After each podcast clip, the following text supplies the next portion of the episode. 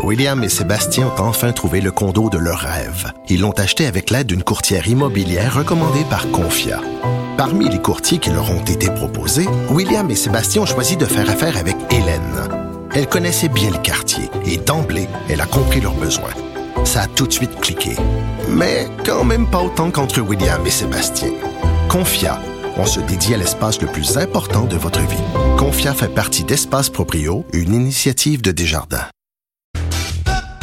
Radio. Deux ans après avoir été octroyé, à quoi a servi le fameux 500 millions donné à Netflix par notre bon gouvernement? Euh, ni Netflix ni notre gouvernement euh, ne daignent répondre. Et j'en jase avec Ulysse Bergeron, journaliste spécialisé en économie numérique à l'agence QMI. Bonjour Ulysse. Bonjour Geneviève. Écoute, juste avant qu'on se lance sur ce fameux 500 millions, parce que ça a l'air d'un chiffre mirobolant, 500 mhm. millions, ça frappe l'imaginaire. Je veux juste qu'on se fasse un petit récap de cette affaire-là. Mais il faut retourner à l'automne 2017. Rappelez-vous, euh, Mélanie Joly, qui était alors ministre notre bonne patrimoine euh, avait fait une sortie, à vrai dire, avait présenté une politique culturelle et on avait annoncé en même temps que Netflix, géant américain, euh, et de la diffusion de, de, de, films, de téléséries, mais également un producteur de plus en plus important, euh, allait investir au Canada, qu'on avait un contrat essentiellement avec Netflix, qu'elle allait investir pour des productions original. Donc, c'est le terme qui est employé. On leur tordait un peu le bras quand même. Ben, on leur tordait un peu le bras dans la mesure où c'était critiqué. Ce sont des entreprises, les géants du numérique, euh, comme Netflix, là, euh, étaient critiquées. Et, et, Netflix créait une entreprise ici au Canada qu'on appelait, qu'on appelle maintenant Netflix Canada. Et là, on devait investir, euh, Netflix devait investir 500 millions de dollars dans la production originale. Mais là, c'est important de peut-être faire une petite parenthèse sur ce qu'on considère être une ben, production originale. Oui, parce qu'on peut jouer avec les mots ici. Là. Ben, écoutez, par production originale, il y a trois aspects à considérer. Il y a la production canadienne à proprement parler, et c'est peut-être l'idée qui nous vient en tête lorsqu'on parle de production originale, mais à ça, on doit ajouter également les productions étrangères, majoritairement américaines, qui sont tournées en territoire canadien. Mais le fait d'être tourné ici, ça fait pas que le contenu qui sort de cette affaire-là est, culturellement canadien. Et, voilà. et on peut ajouter un troisième aspect, c'est-à-dire l'acquisition de droits de diffusion. Pensez au film Les Affamés de Robin Aubert. Donc, ça a été euh, tourné, ça a été réalisé ici au Québec, mais avec un financement qui est québécois essentiellement. Par ben, la qui suite, a été autofinancé carrément, donc il est vraiment là, c'est venu de la poche des contribuables, pas rien qu'un peu. Et là, bon, on, on acquiert les, les, les, les droits de diffusion à l'international. Je crois qu'on pouvait le retrouver sur la plateforme canadienne pendant un certain temps, mais on ne la retrouve plus à l'heure actuelle. Donc, ce sont les trois aspects qu'on considère comme étant de la production, euh, de la production originale. Euh, maintenant, moi, j'ai eu l'occasion de m'entretenir avec Stéphane Cardin, qui est responsable de Netflix Canada en cours de semaine. Et euh, ce qu'on dit essentiellement, c'est qu'on ne souhaite pas chiffrer ces, ces investissements deux ans après l'annonce.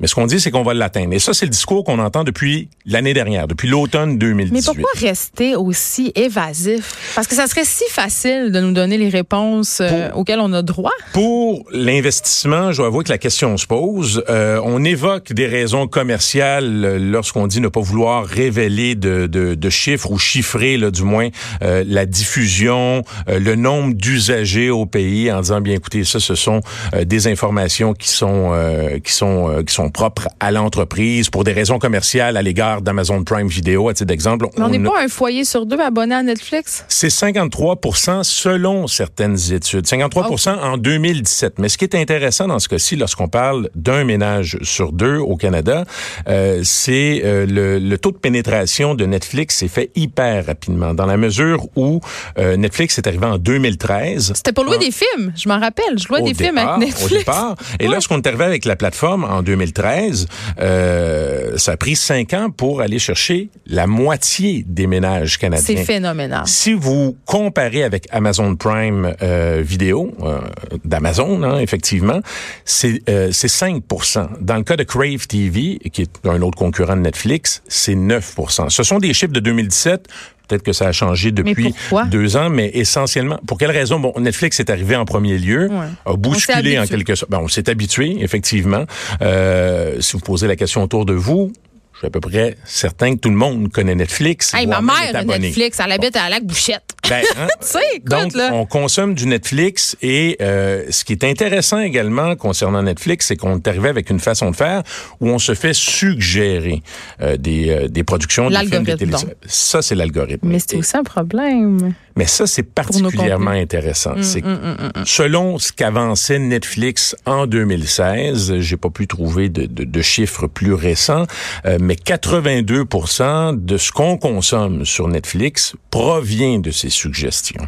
Donc 82% aussi bien dire que la presque totalité de ce que vous consommez provient de ce qu'on vous suggère. Donc il y a plusieurs films sur environ 500 000 films qui vous est offert là, dans, dans le catalogue Netflix auxquels vous n'avez naturellement, j'irais pas accès. Vous savez même pas que ces films-là. Puis je veux juste, je veux juste expliquer aux auditeurs euh, de façon très simple. Netflix, ils regardent ce que vous regardez, puis ils disent, ok, ben ce film-là c'est le même genre, euh, même ils vont ils vont vous suggérer ça. Donc ils contrôlent en quelque part le contenu qu'on regarde. Et, et, ce sont de très puissants algorithmes. Oui, c'est comme hein. Facebook là, qui consomme l'info. C'est le même principe. Et on, on, est en mesure de savoir. Bon, au départ, on pourrait avoir cette, cette idée que ce n'est que le genre de film qu'on consomme. Est-ce que vous aimez l'horreur? Est-ce que vous aimez la romance? Est-ce que vous aimez les courtes téléséries humoristiques? Euh, Mais ça ça va beaucoup plus loin que ça. On est en mesure de savoir à quelle heure vous faites votre consommation de produits Netflix. Combien de temps? Euh, combien de temps? On est capable de, de, de comparer les, euh, les saisons en fonction des saisons, en fonction des mois que vous consommez. À titre d'exemple, si vous arrivez dans votre phase cocooning euh, à l'automne, ben là, on se rend compte que Geneviève aime, par exemple, les films de romance davantage dans cette période de l'année. Geneviève, elle aime le contenu bien plus douteux que ça. Là. Elle aime genre Yummy Mummies. Là, Mais c'est ce qu'on va offrir en fonction de la saison. même chose pour Noël et tout ça. Ça va tellement loin, Ulysse, que Netflix produit même des séries en fonction de nos goûts. Je pense entre autres à Rome, qui a été généré, mhm. si on veut, à l'aide justement de ces algorithmes de où est-ce qu'on décroche, qu'est-ce qu'on aime comme scène, où est-ce qu'on débarque, où est-ce qu'on embarque. Tu sais, ça, ça va loin. Même le petit, je crois que c'est 10, 15, 20 secondes qu'on vous propose lorsque vous voyez l'image qui se met à bouger, lorsque vous vous arrêtez sur une sélection. Le teaser. même le teaser. Euh, le teaser peut être personnalisé en fonction de... de, de, de c'est pas rare. donc, si vous mais êtes... c'est du bon contenu pour toi. Bien, écoutez, euh, c'est, c'est une façon de fonctionner. Mais, mais ça rejoint hein, euh, des études de consommation. Rappelez-vous, lorsqu'on allait dans chez Vidéotron, dans un, dans un blockbuster, c'est le même fonctionnement. C'est l'image. Hein, c'est l'image qui faisait qu'on s'arrêtait, qu'on se disait, bon, bien, écoutez, on veut écouter ce film-là, on veut pas l'écouter, on lisait à l'arrière, ben, derrière la pochette. aller plus loin que ça. C'est comme le commis vidéo. Tu sais, avant, quand tu allais au club vidéo, tu avais mhm. ton commis qui savait exactement ce que tu avais loué, puis quand tu arrivais, il disait, ah, il y a ça là, qui vient de sortir, ça, je pense que tu vas aimer ça. Même affaire à échelle électronique. Mais il y, a. Maintenant, lorsqu'on s'attarde aux critères, on ça, finit par vous connaître, mais on ne sait pas et on ne peut pas savoir si vous aimez le québécois. Et ça, c'est quelque chose de particulier. C'est-à-dire que euh, il y a deux chercheurs à l'UCAM, Martin Tétu et Sophie Dubois-Paradis, d'un laboratoire euh, qui se sont justement intéressés au phénomène Netflix.